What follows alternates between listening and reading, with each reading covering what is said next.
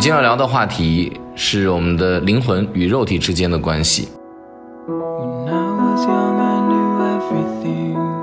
你拿一片饼干，然后把它掰成两半，你再掰，你就这样一直持续的掰下去。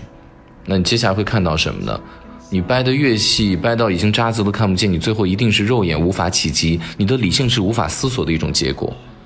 那相反，你把无数的渣子从看不见一直到搓到逐渐看见，一直在拼拼拼拼拼拼拼，一直拼一直拼一直拼到无限大，你也是无法想象的。所以古人云：“其小无内，其大无外。”就是中国古代易经，包括很多人去引用的一个智慧。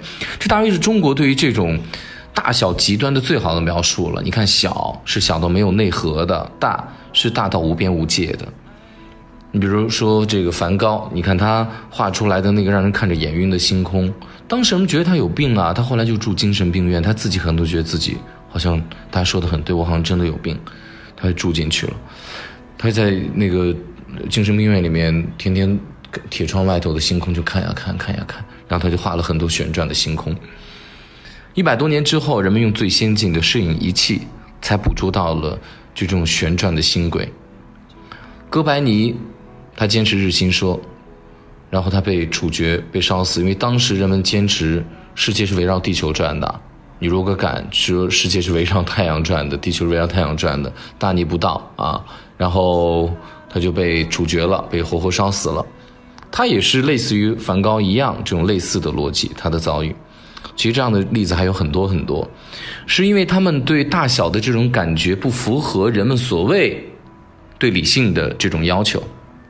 至此呢，我要先给今天的这个文字命题一下，它的内核是感性一定是高于理性的。我先把这个结论先放在这里，然后我们再一步一步的阐述为什么。我们把这个特别缥缈的这个语境，我们把它划拨到人间，我们来讨论一下身体和灵魂之间的关系，简称神与社或者肉与灵。那在昨天晚上的时候呢，有一次非常有趣的这个酒会，是一次约会。那目的呢是喝酒了，但是呢收获是往往大于喝酒本身这件事情的。这就是参加酒局的好处。你看哈，我往往是这种能够在人潮当中，我一个人可以自处，我也能和他人处，呃，所以偶尔能够互互通有无，我觉得这是好事儿，但是是意外嘛。呃，更多的东西，但是最起码的是，哪怕再不济，我都能够平静的把酒喝完之后，然后拖着我这种软哒哒的，好像被垮顿过一样的身体，然后把这个身躯好好的安放在床上，这是最起码能做到，就把酒喝了。然后别别人总是说：“哎，你醉了吗？”我的身体看似可能醉了，但是我的灵魂甚至于不屑去回答。即便是回答我说我没醉，可是他们心里也不认为我我现在可以可以直线行走啊，他们觉得我醉了呀。极少有人能够有一种感觉，这种感觉是形散神聚啊。我再说一下，形形状的形形是散开的，但是你的神是聚集的。这是喝酒之后很少有人去关注到的一个状态。那我一直认为，灵魂实际上就是浅浅的在我们的身体里面住一下，嗯，就像我现在人住在我北京的寓所一样。那我们要做什么样的事情？就是聚精会神，让灵魂要好好的看管好你的身体。然后呢，你的客身要好好的打理你所处理的、所所所身在的这个寓所，不要把这个搞得乱七八糟，不要把这里弄得乌烟瘴气。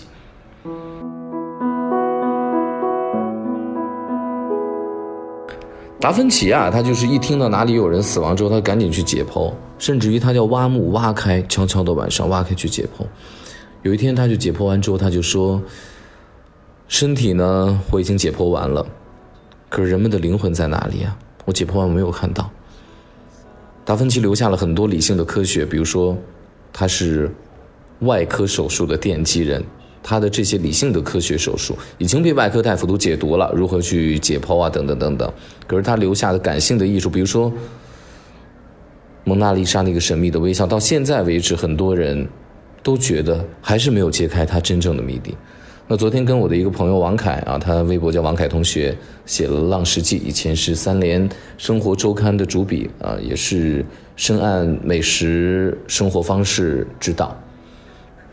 他就说他一个作家朋友的观点，说人为什么会得抑郁症，抑郁症的人为什么老想去自杀呢？是因为得抑郁症的人身体很湿冷，就像一个人待在湿冷的房子一样，总是想逃离，所以那种感觉是魂不守舍。那躁郁症的人可能就是身体很燥热了。总之，肉与灵的这种关系啊，大部分时候呢是肉体限制灵魂的。你比如说，我的肉体，我的灵魂想飞。可是我的灵，我的肉体是飞不起来的，对。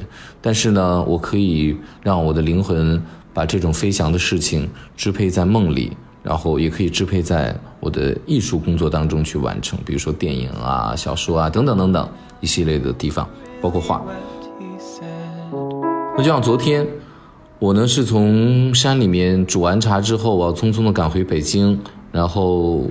共赴一个晚餐，和一个朋友谈一些事情啊，因为他要请求我帮他做一些事情。那结果我的车就是坏在了北京东四环的主路上，它就是熄火了，莫名其妙，没有任何前兆，一秒钟就熄火，无能为力。我连忙就告知我这朋友说，非常抱歉，我可能会迟到，甚至于爽约，因为我要等拖车来，还要送到 4S 店，等等等等一系列。我说，看能不能我们改期，或者说我们。待会儿晚点的时候，我处理完，我们电话沟通一下我们今天要谈的事宜。我得到的回应是，我很饿了，已经。你到底什么时候到？你这种人做什么事情都不可能成功。我因为你推掉了六六万的单子，然后等等等等，这个事情背后多么大的集团在操作？你像你这种人怎么怎么样？我没有做什么回应，我也是几乎无表情。等挂了电话之后，我站在北京东四环的主路上。我看着这个车流霓虹，从天亮一直到天黑，然后也下起了雨，然后淋湿了我，然后在等拖车。我其实内心一直饱含着这个堵了这个东四环主路的这个歉意。我希望就是我站在雨中能够表达，就是每一个过往车辆，让他们浪费时间，让他们觉得我我我有一丝真诚在啊。但是我觉得昨天的这个经历，这个神来一笔，车突然坏掉的神来一笔。替我排除了一个，我如果跟他合作，一定会特烦人的，这么一个人。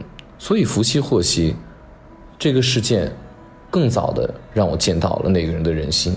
然后呢，我尽快的，然后让我的肉身与他的所有的瓜葛去剥离开。嗯，我觉得挺自然的。I cannot believe we